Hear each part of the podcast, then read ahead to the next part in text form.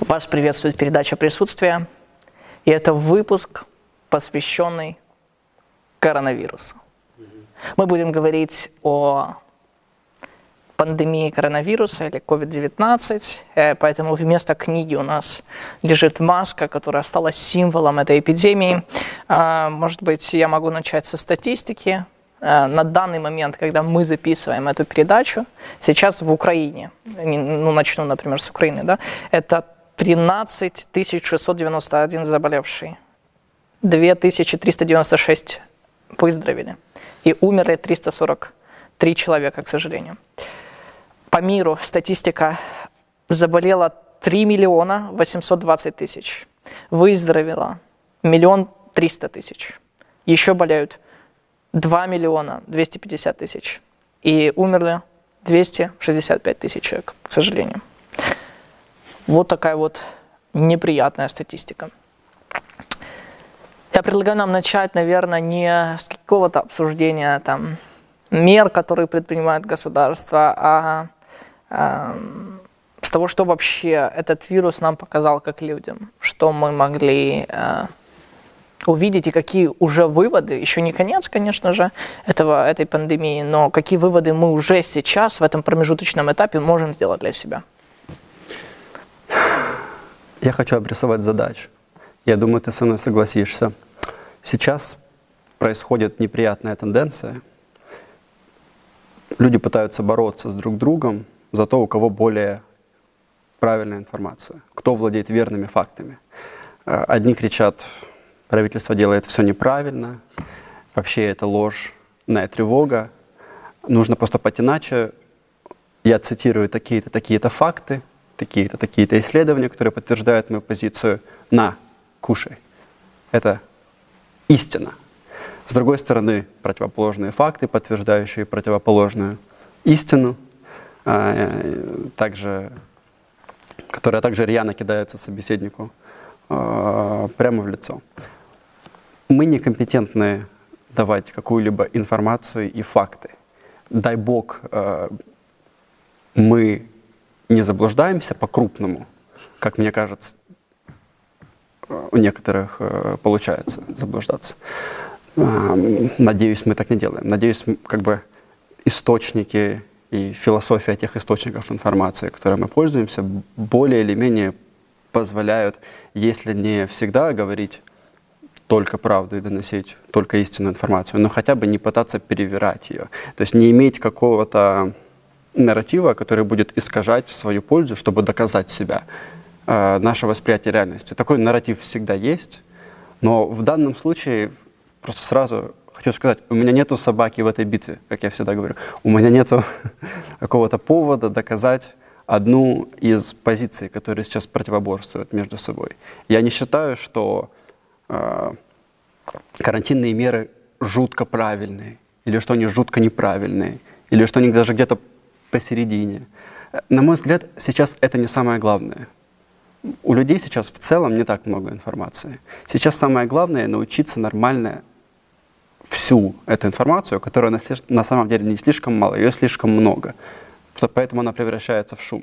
Сейчас проблема не в том, на мой взгляд, чтобы спорить по поводу того, какой из этих фактиков, какой э, из этих наборов данных верный, а научиться говорить об этой информации. Научиться ну, мы с тобой не являемся экспертами в области эпидемиологии, но, возможно, но это не значит то, что мы ничего не можем дать э, людям. И, может, это звучит, э, как это, зухвально, высокомерно. Да? высокомерно. Но мне кажется, что, что мы можем предложить, это способ говорить об этих проблемах таким образом, который не пытается их искажать, но пытается как бы давать им говорить э, от себя, не навязывать что-то, но попытаться рас, раскрыть эти темы. На каком-то уровне, возможно, примитивном, но, опять же, качество, к которому мы тут стремимся, это не качество фактов,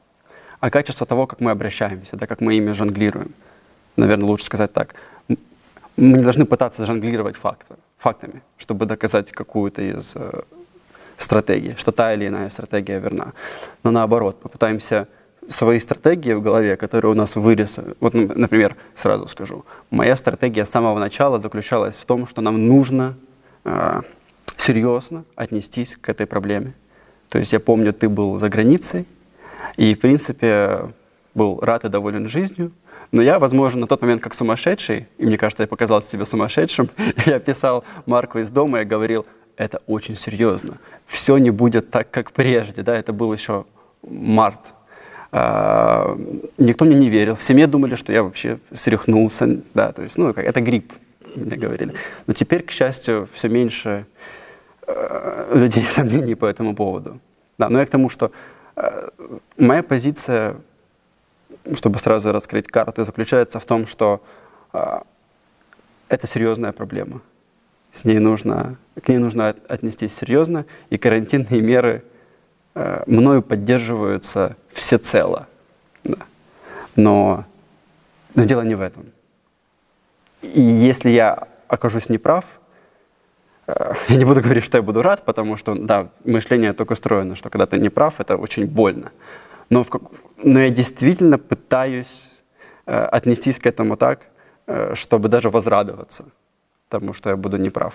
Потому что в данном случае именно вот этот вот подход, мне кажется, нам нужно учиться вырабатывать в себе.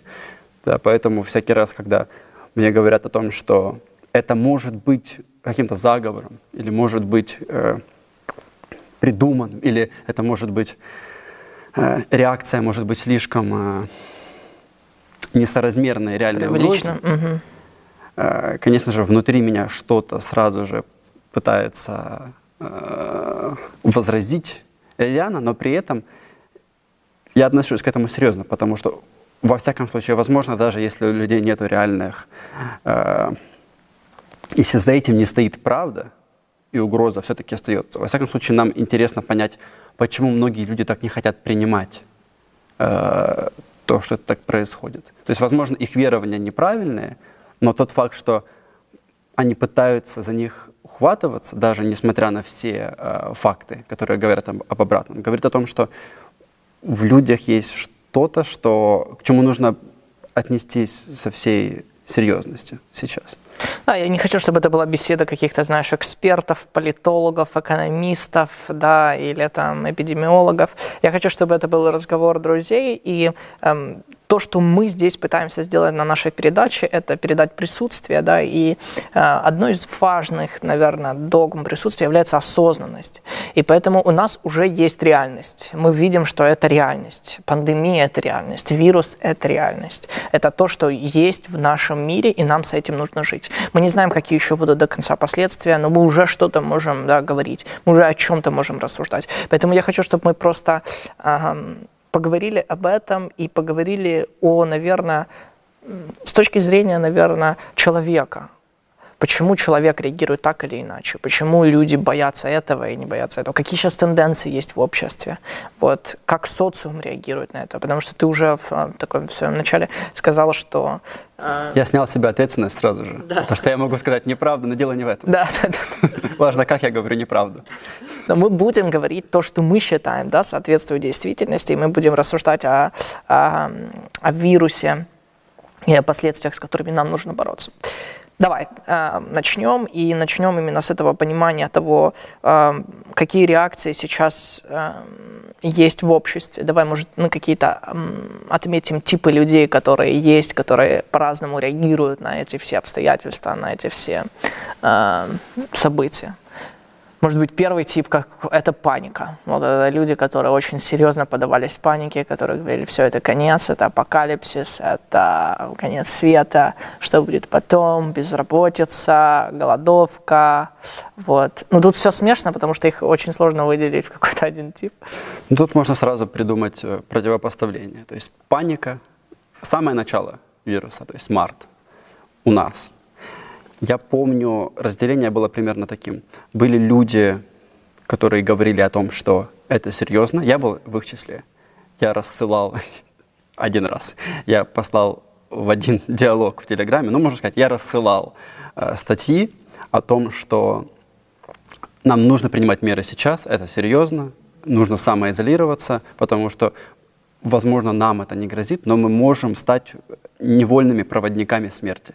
И так это и происходит. Никто не хочет никого заразить, да? Из, из всех этих смертей, которые э, сейчас, к которым сейчас привел вирус, никакая не была э, как бы сделана специально, так сказать. Конечно, многие с этим могут поспорить, особенно те, кто считают, то, что вообще все это было спроектировано таким образом, чтобы направить реальность в какую-то то есть действительность, чтобы направить мир в другое русло, которое более выгодно.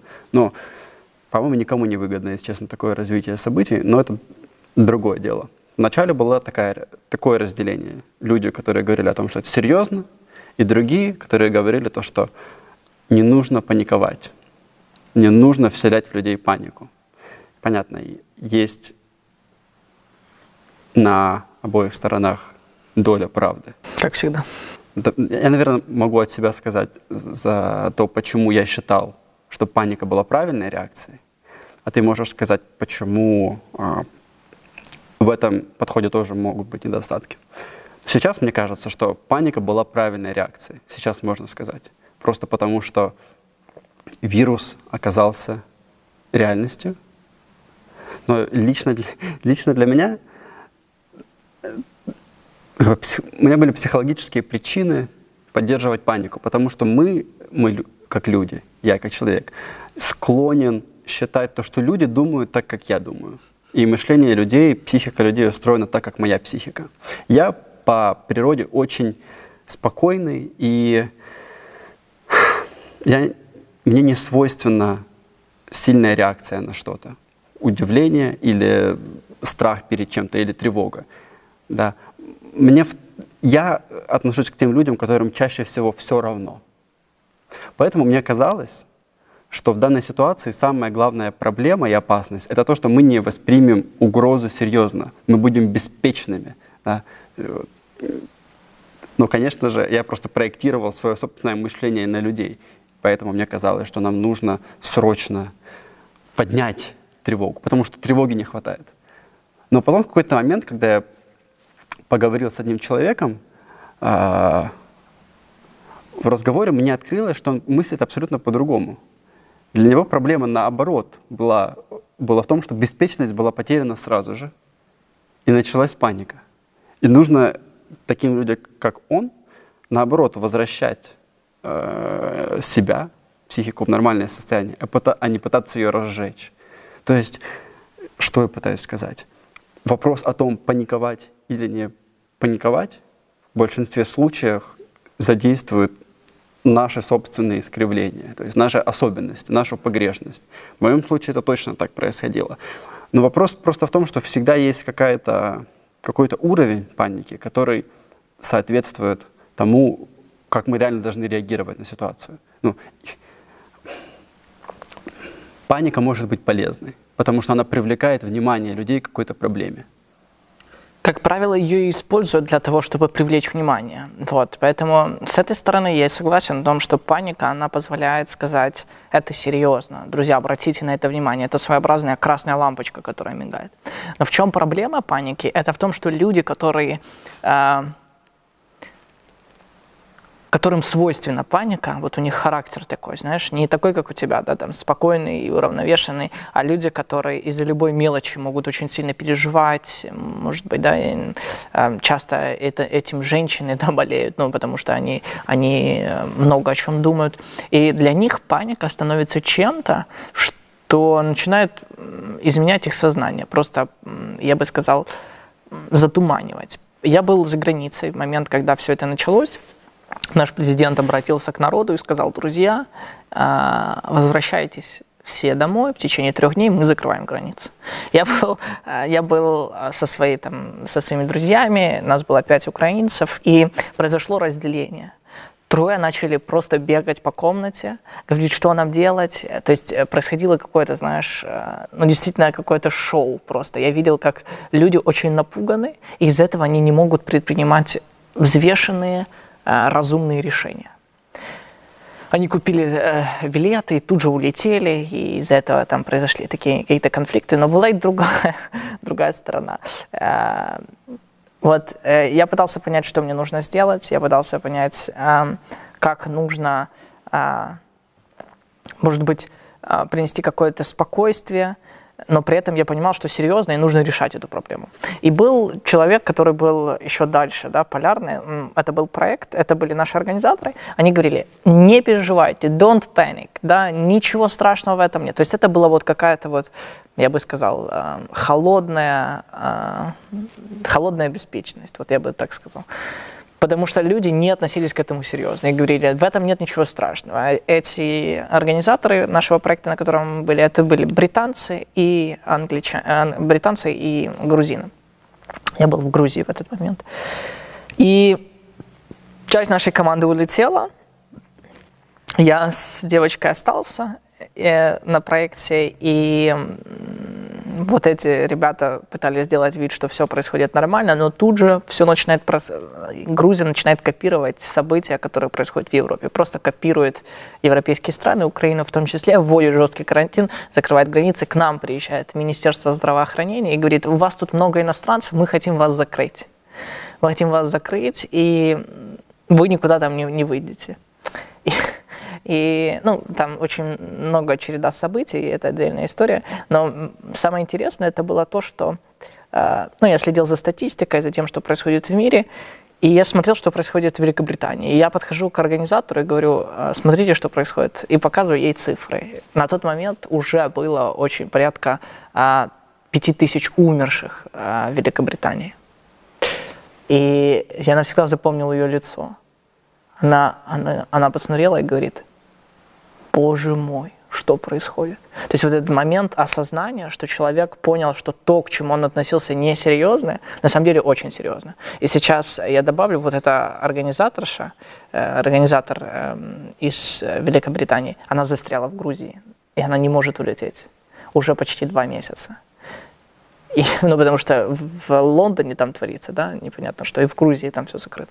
И, в общем, о чем это? Это о том, что паника нужна, но слово паника всегда имеет э, негативный окрас, плохие коннотации. Потому что паника это как будто бы ты оцепене, оцепенел, и ты не знаешь, что делать, ты не, ты, у тебя нет какого-то взвешенного мышления. При этом должно быть спокойствие. И сейчас я хочу поговорить, наверное, об этой теме, о том, что э, во время вот этого кризиса, пандемии, да, мы увидели вот что. Люди теряют спокойствие, люди теряют надежду. Такое ощущение, как будто бы эм, основание выбито из-под, из-под, из-под ног, потому что люди потеряли работу. Ты сейчас знаешь, в Украине очень серьезно растет безработица, а, очень большими темпами. И, но это везде, это во всем мире, не только в Украине. Да, там США платит какие-то огромные пособия всем безработным и э, подала заявок намного больше, чем э, во время э, Великой депрессии. Ну, это вообще это, это нонсенс просто. И происходят какие-то такие вещи, что люди, с одной стороны, они либо поддаются панике, либо, с другой стороны, они абсолютно беспечны. И эта беспечность сейчас уже, когда ты не можешь отрицать действительность, она проявляется вот в чем. Люди говорят, это мировое правительство, это мировой заговор. Оно было все разработано лабораторно для того, чтобы всех нас погубить. Билл Гейтс хочет всех чипировать, там какие там еще есть варианты. То есть, э, ну, какое-то вот я бы сказал, ну, какое-то детское мышление. То есть желание сказать, что это кто-то контролирует, и контролируют большие люди, римский клуб там, и мы... То есть ты считаешь, что сейчас э, такое мышление, или, скажем, такое направление мышления в сторону того, что мы спим, нам нужно просыпаться. На самом деле это все разыграно, это все спектакль, или это все сделано в интересах узкого круга людей, ну, неважно, это все один и тот же троп, один и тот же сценарий, который разыгрывается. Ты думаешь, что это связано с, с чем? С тем, что люди сейчас предоставлены сами себе. Люди остались дома. И один из способов справиться, один из методов справиться – с тем, что жизнь стала... Жизнь как, как бы оголилась. Э, очень многие люди, особенно в эпоху такой капиталистической продуктивности, связывают смысл своей жизни с э, той работой, которую они исполняют. И это нормально в целом, э, учитывая условия жизни сейчас. Когда это покидает людей, как бы их дом очень сокращается. Они оказываются у себя дома, но их расширенный дом, их работа, их друзья, их любимый ресторан, их любимый кофе за поворотом в Старбаксе, это все уходит. И они остаются здесь, сами с собой. Это очень большая проблема для существ, э, сознание которых было, в принципе, создано, запрограммировано для того, чтобы коммуницировать, для общения с другими людьми. Сейчас, когда все это закручено на самого себя, нужно найти какой-то выход из этой ситуации. Вообще, ты сказала о том, что мы ценим осознанность. Сознание часто принято понимать, как мне кажется, как просто то, что свойственно человеку. То есть у каждого человека есть сознание, и это это та ситуация или тот факт, что наше мышление может стать собственным объектом. То есть мы можем подумать о сам, самих себе. Но еще более интересный способ подумать об этом э, не как о том, что есть или нет, а как о чем-то, чего может быть много или меньше.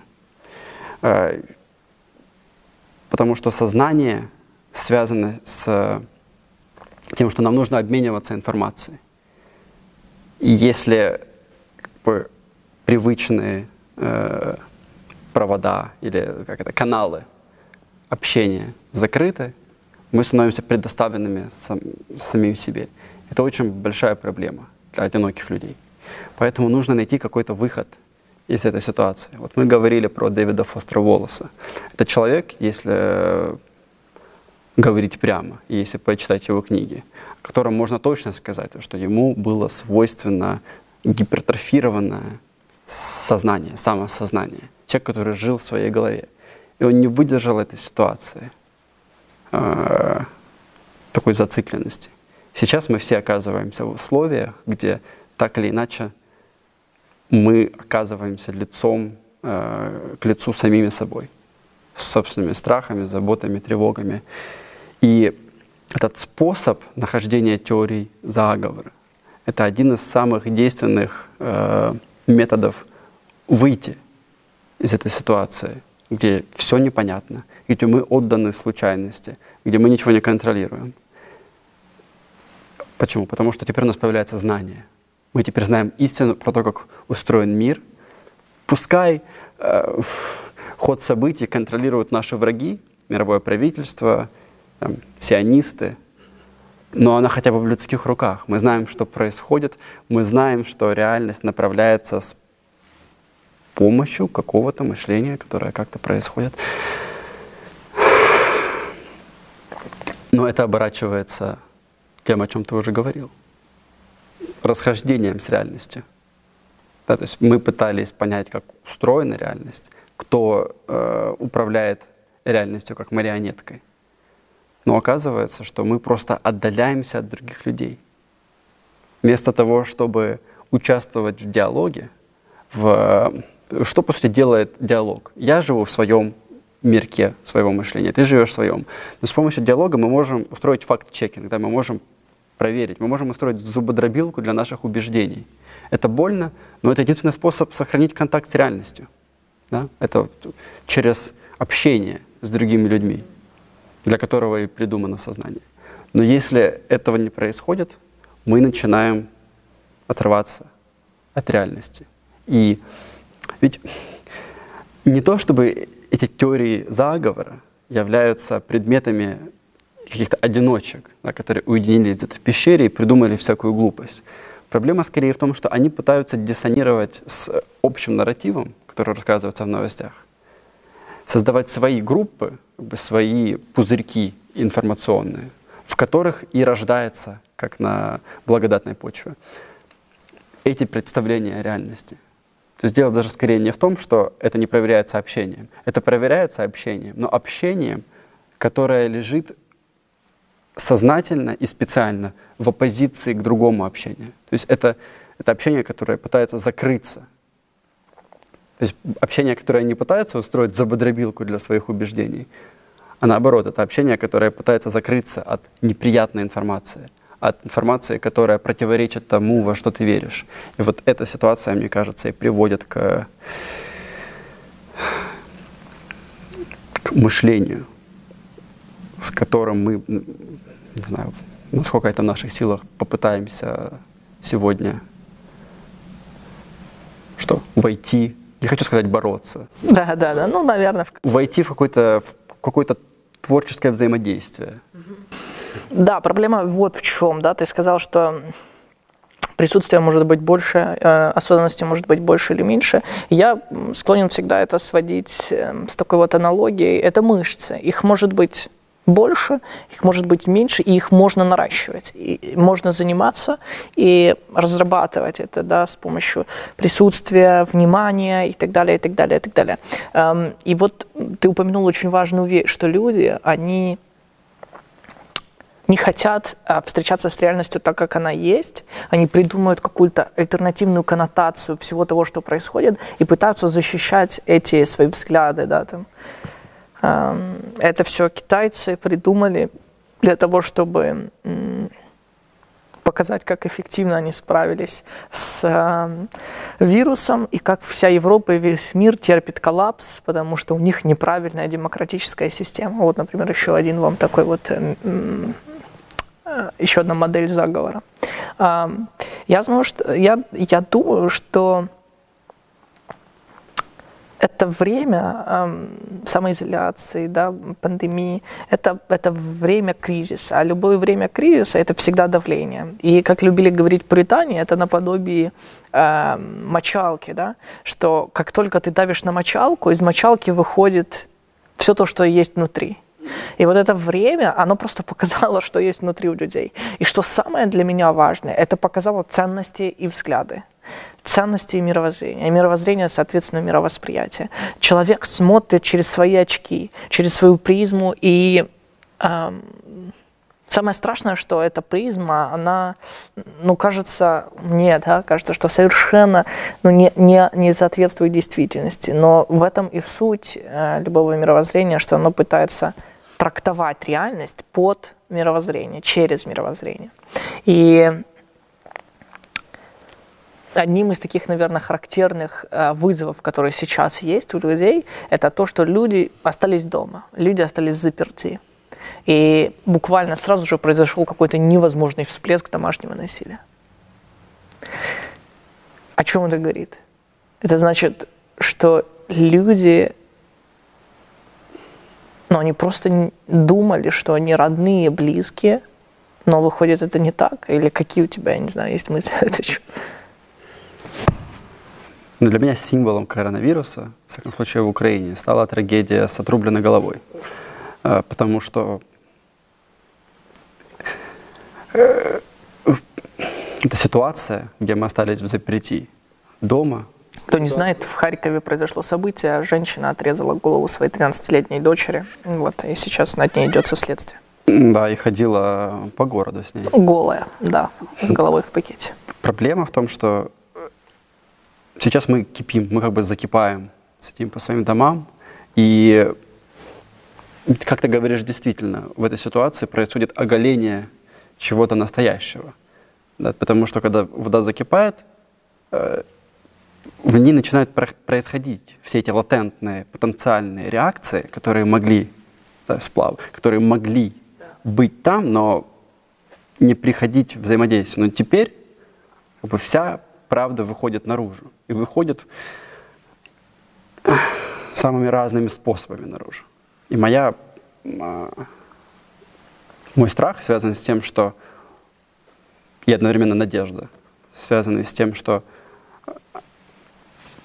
с одной стороны мы можем понять, насколько это ужасно, насколько эта ситуация э, где мы остались в одиночестве, невыносимо. И мы хотим попытаться, захотим попытаться быстрее вернуться к прежним условиям, то есть вернуться к нормальности, восстановить все, как было.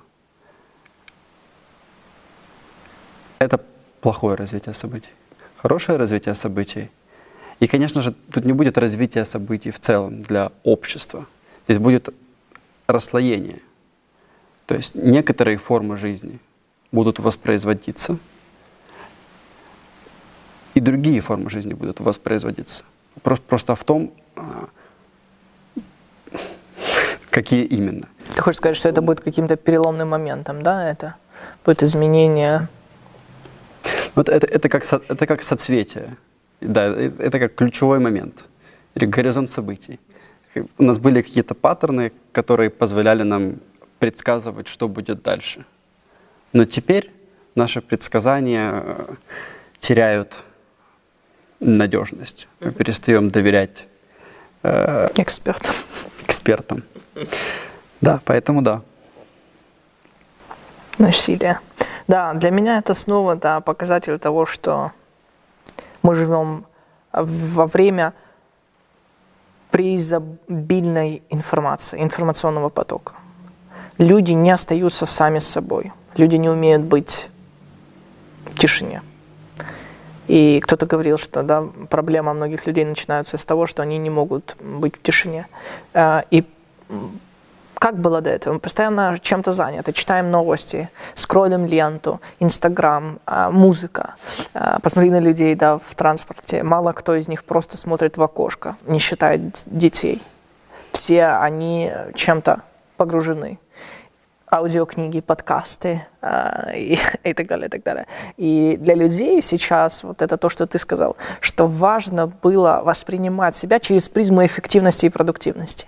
И поэтому в первые недели карантина что начало м, распространяться, это курсы онлайн-курсы, проделанные курсы. Воспользуйся время возможностей. Это шанс вырасти как личность. И знаешь, что поразило меня? То, что это длилось месяц, и потом это все упало. Люди поняли, что они, ну, они даже эти, даже эти курсы не могут пройти, там, или даже если прошли, ну и что, а зачем? К чему это, собственно, ведет? И люди остались сами с собой. И вскрылось, что внутри они не умеют общаться в семье, они ненавидят друг друга, им сложно поддерживать беседу со своими родственниками или находить что-то общее. Они их раздражают. И это все полезло изнутри. И мне бы хотелось, чтобы когда люди это увидели, это, это было звоночком о том, чтобы остановиться и осмыслить, а почему это происходит. Если это мои самые близкие люди, с которыми я делю дом, да, такое сакральное место, это ближайшие, почему так происходит? А потому что люди на самом деле во многом не имели никаких отношений с этими людьми потому что они считали себя очень дружелюбными, очень открытыми, потому что в соцсетях им очень много комментят, потому что они очень много переписываются, потому что у них очень много встреч на неделе. Но как только все это прекратилось, это, ну, это все вскрыло, это все показало. Это показало, что у нас есть проблемы в нашем доме. И как говорит наш любимый Джордан Питерсон, clean up your room – если ты не можешь навести порядок в доме, то нечего рассказывать о том, чтобы изменить мир. Нечего рассказывать о том, чтобы изменились люди. Да? И самое страшное, что люди, которые это увидели, не остановились и не сказали, «Воу, у меня проблема, надо что-то с этим делать». А то, что они сказали – Давайте менять мир. Проблема в мире, не во мне. Проблема в этих условиях. Проблема в том, что меня поместили сюда как животное. Меня закрыли на эти карантинные меры. Эти э, жидомасоны-рептилоиды, они во всем виноваты. Снова происходит, да, и здесь, как по мне, тут только две реакции. Первая, ты говоришь, проблема во мне, или ты говоришь, проблема в них. И вот это то, что ты сказал, развитие, да, развитие два пути. Я считаю, что если люди скажут, проблема в них – все будет происходить так, как и происходило до этого. Ничего не изменится. Но если люди остановятся и скажут, проблема во мне, то я считаю, будет рождение какого-то нового течения, нового мироощущения. Ну, оно может быть и не новое. Почему совсем. начинать сейчас? А? Почему начинать сейчас? Говорить о том, что проблема во мне? Или... Проблема во мне, да. Это ведь самое сложное. Самое сложное. Что мы можем сделать. Ты напомнил мне про эту ситуацию. Э, после терактов в Нью-Йорке. Долгое время... 2001 года. 2001 года, 11 сентября. Э, у комиков была проблема, потому что, конечно, после Освенцима да, не может быть поэзии, а после, э, после 11 сентября, 11 сентября не, может быть, не может быть юмора. И если юмор был, то точно никак не связан. Не мог быть связанным с этими терактами. И потом какие-то комики, я не помню как точно и кто именно, разыграли сценку с мэром Нью-Йорка, Руди Джулиани, который тогда стал очень популярным, потому что он был символом борьбы с этими терактами, он хорошо себя проявил, э, ну и вот стал известным. И сценка заключалась в том, что у него один из комиков спрашивает, ладно, ну хорошо, теперь можно быть смешным? И Руди Джулиани отвечает ему, а почему тебе начинать именно сейчас? Подразумевая, естественно, то, что человек никогда и не был смешным, почему ты сможешь сейчас. То же самое и здесь. Да, вся надежда на это. Я полностью согласен с тобой двумя руками. То, что это событие, которое может быть, э, стать толчком для того, о чем ты говоришь, для того, чтобы мы начали понимать то, что... Ну, проблема, опять же, мышления заключается в том, что мы склонны э, становиться экспертами в решении каких-то проблем. И наш мир выстраивается, это наше восприятие, наши линзы, очки, как ты говоришь, таким образом, чтобы теперь находить эти проблемы и решать их. Происходит ситуация карантина. Люди, которые имели работу и имели привычку решать проблемы какого-то характера, теперь не имеют ну, такой возможности. Но они продолжают видеть мир таким же способом, э, через призму тех вопросов, в которых они стали экспертами. Как поднять деньги на ставках, как поднять деньги на том-то. В основном это связано с поднять деньги, как извлечь пользу из того-то. Сейчас всего этого нет, но мышление продолжает э, проходить в этом же, ну, происходить в этом же русле. И если изменение мышления может произойти, то, то тогда, когда мы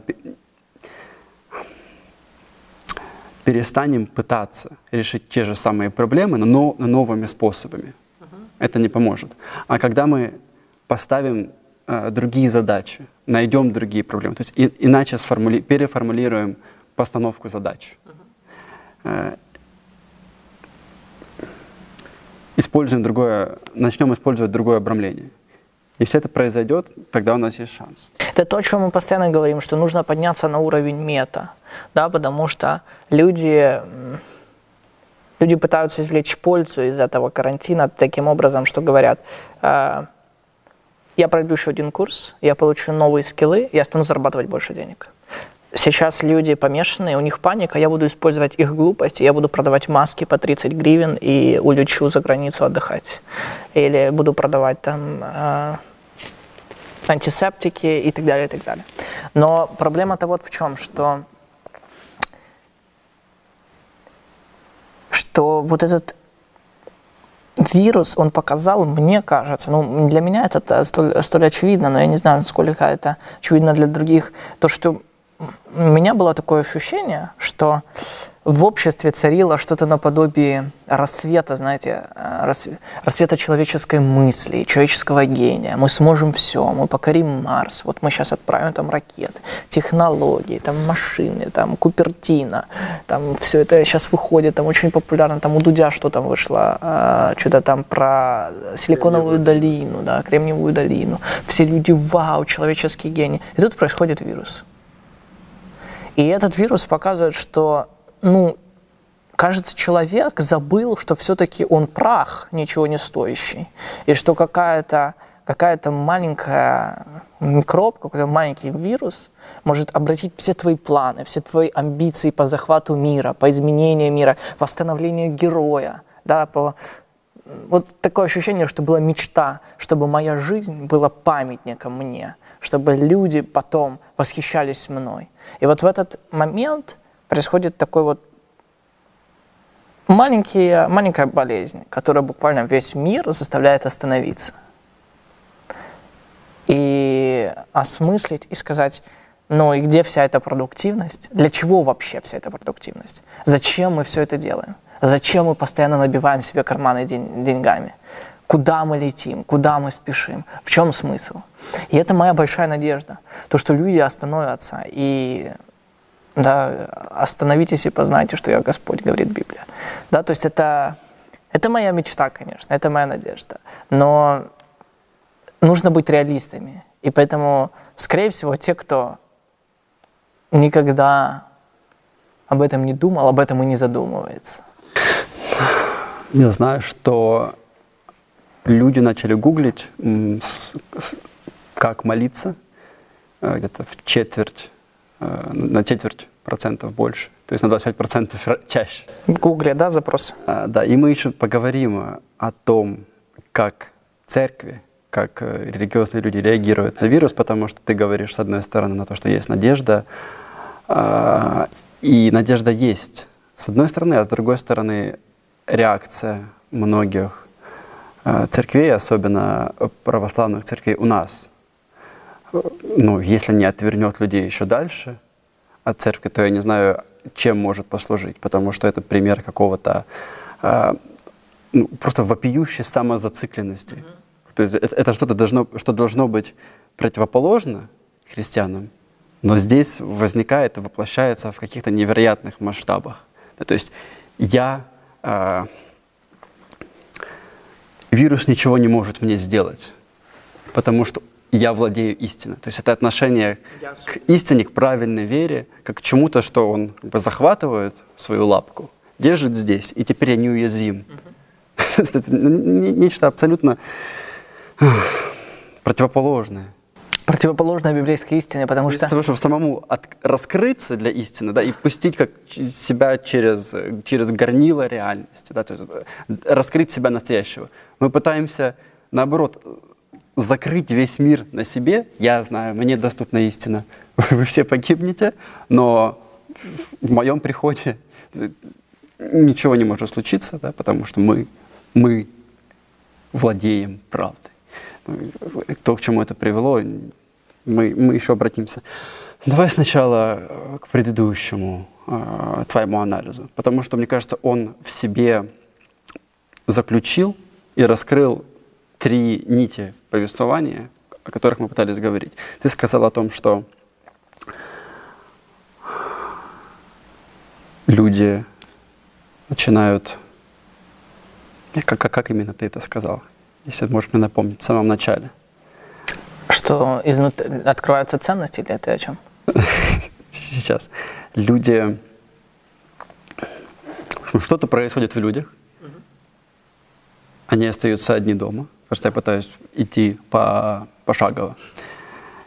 И в итоге смысл или те, та рутина, те привычки, которые придавали им смысл, теперь отрублены, и смысл пропадает. Теперь нужно находить какой-то новый смысл. То есть мы пытаемся э, вот эту тройку сложить воедино. С одной стороны, это тенденция мышления к гностицизму, к, к этой идее, которая воплощена, например, в фильме «Матрица» или в шоу Трумана, о том, что реальность в целом является сном. И нам нужно получить правильную информацию, то есть от нас скрыта истина. Нам нужно открыть истину на том, как, о том, как устроен мир на самом деле. Нам нужно найти людей, которые двигают нами как марионетками, это мировое правительство, для того, чтобы э, изменить реальность и открыть всем глаза. То есть это, это так, так, так устроено мышление в это время. С одной стороны, это. С другой стороны, да, это связано с тем, что ты говорил о случайности. Ты говорил о том, что такая, такой, такая маленькая система, как вирус, Многие даже говорят, что это не организм. Такое маленькое, невидимое, непонятное. А полностью поставила под, ну, под сомнение нашу цивилизацию. Не в том смысле, что мы теперь стремимся, точнее, э, на кону смерть цивилизации, а в том смысле, что такая маленькая э, штука может кардинально остановить а, ход жизни, привычный ход жизни, который был так дорог для очень многих людей. И люди не хотят с этим мириться, с тем, что наша технология, наша, наша, наш образ жизни может быть поставлен под угрозу из-за такой маленькой мелочи. Мы не хотим думать о том, что мы не под контролем, и поэтому и возникает эта тенденция к мышлению, о которой мы говорили, гностическому мышлению, о том, что есть мировое правительство, которое, скажем так, расставило фигуры таким образом, чтобы устроить эту ситуацию, то есть занимались манипуляцией. И таким образом происходит странная подмена. Мир все равно остается под контролем.